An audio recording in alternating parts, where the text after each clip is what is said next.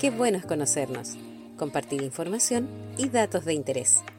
Aquí comienza Conoce a tu guardaparque.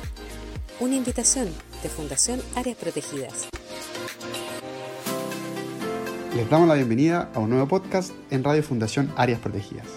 En esta oportunidad, entregando importante información sobre el trabajo de guardaparques y las áreas protegidas de nuestro país en las que desempeñan su trabajo, vamos a iniciar esta conversación con Mario Alegría, guardaparque del Parque Nacional Cerro Castillo, quien lleva 11 años trabajando en conservación, realizando múltiples actividades como el monitoreo de huemules y la vinculación con comunidades aledañas, donde por ejemplo los miembros de la comunidad local ayudan a los guardaparques informando sobre la presencia de huemules en algunos sectores. Mario igualmente realiza trabajos de mejoramiento y cuidado del entorno en senderos, entre otras diversas labores. ¿Cómo estás Mario? Bienvenido. Vamos con la primera pregunta. Eh, nos gustaría que nos contaras cómo fue que llegaste a ser guardaparque y qué fue lo que te motivó. Milo, primero que nada, muchas gracias por la invitación a participar de esta conversación de vivencias de guardaparque. Bueno, en relación a la, pregunta, eh, yo desde mi niñez, mi vida siempre estuvo asociada al aire libre, a la, naturaleza. Eh, vengo de sectores rurales. Mis padres siempre me inculcaron al respeto a la, naturaleza, a ser parte de ella. El año 2008 eh, di la posibilidad de aportar un grano de arena a la conservación y ingresé al Parque Nacional Laguna San Rafael y en donde fue bastante gratificante y ya llevamos 12 años en este trabajo. Mario, eh, ¿cuáles son las principales funciones que actualmente desarrollas en el parque? Bueno, dentro de las funciones principales creo que es proteger y conservar. Eh, dentro de la diversidad de labores eh, asociadas al parque, destaco mucho el monitoreo de, de que existe dentro del área protegida, en donde este año pudimos concluir que existe una población de huemules eh, de 110 ejemplares. Y población creo que es la más grande de la región y por qué no decirlo de, de, Chile. Este resultado eh, fue el esfuerzo de patrullaje, de eh, patrullajes carreteros, patrullajes pedestres, donde se recorrió eh, más del 70% de la, de la unidad y sabiendo que la unidad tiene una superficie de 140.500 hectáreas. Creo que el, el parque, el equipo de trabajo eh, tiene un amplio conocimiento del, territorio.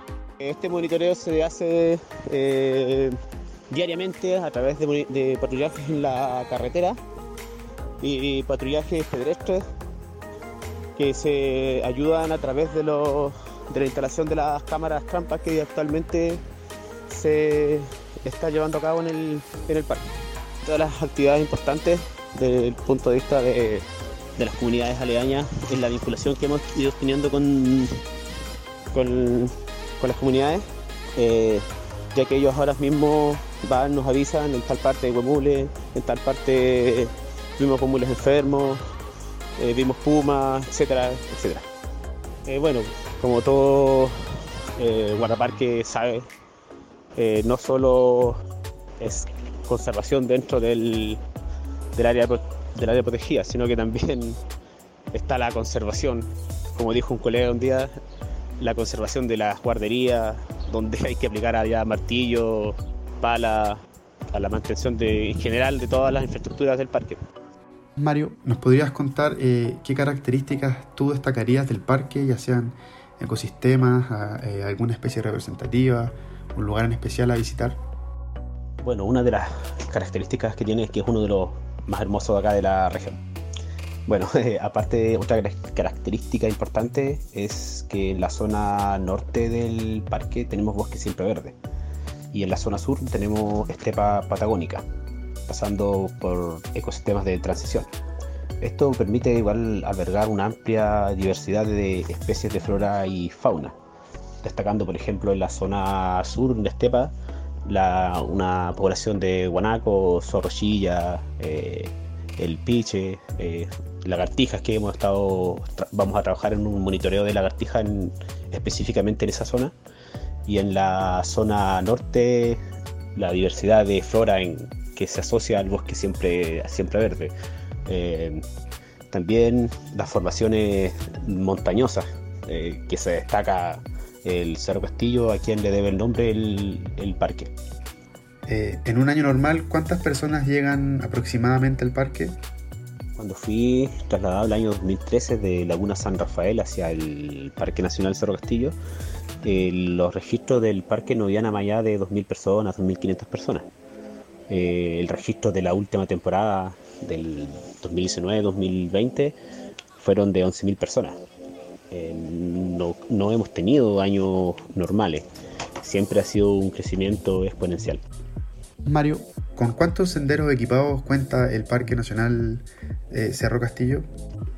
En relación a la red de senderos que cuenta el parque, tiene una longitud aproximadamente de 67 kilómetros, que se puede destacar el sendero Las Horquetas, que es uno de los más visitados del, parque. Este tiene una longitud de 47 kilómetros, en donde se pasan vistas eh, directamente a los, a los glaciares, eh, bosque. Su llegada se enmarca a la a la base del Cerro Castillo y una laguna icónica que lleva el mismo nombre. Em, posterior a esto eh, hay un sendero de aproximadamente de 7 kilómetros que igual lleva a la base del castillo y a la laguna.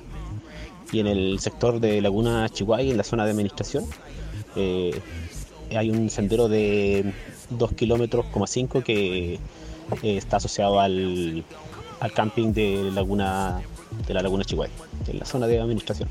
Mario, ¿qué recomendaciones darías a las personas cuando visiten el parque?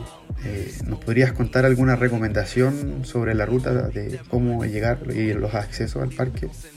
Bueno, Camilo, eh, las recomendaciones que le damos a nuestros visitantes acá, acá en el área de protegida son que vengan con una buena planificación, informarse antes de ingresar, informar antes de, ingresar. Me refiero a que eh, avisarle directamente a un familiar que va a estar durante cuatro días sin conexión y probablemente no sepan nada de ello.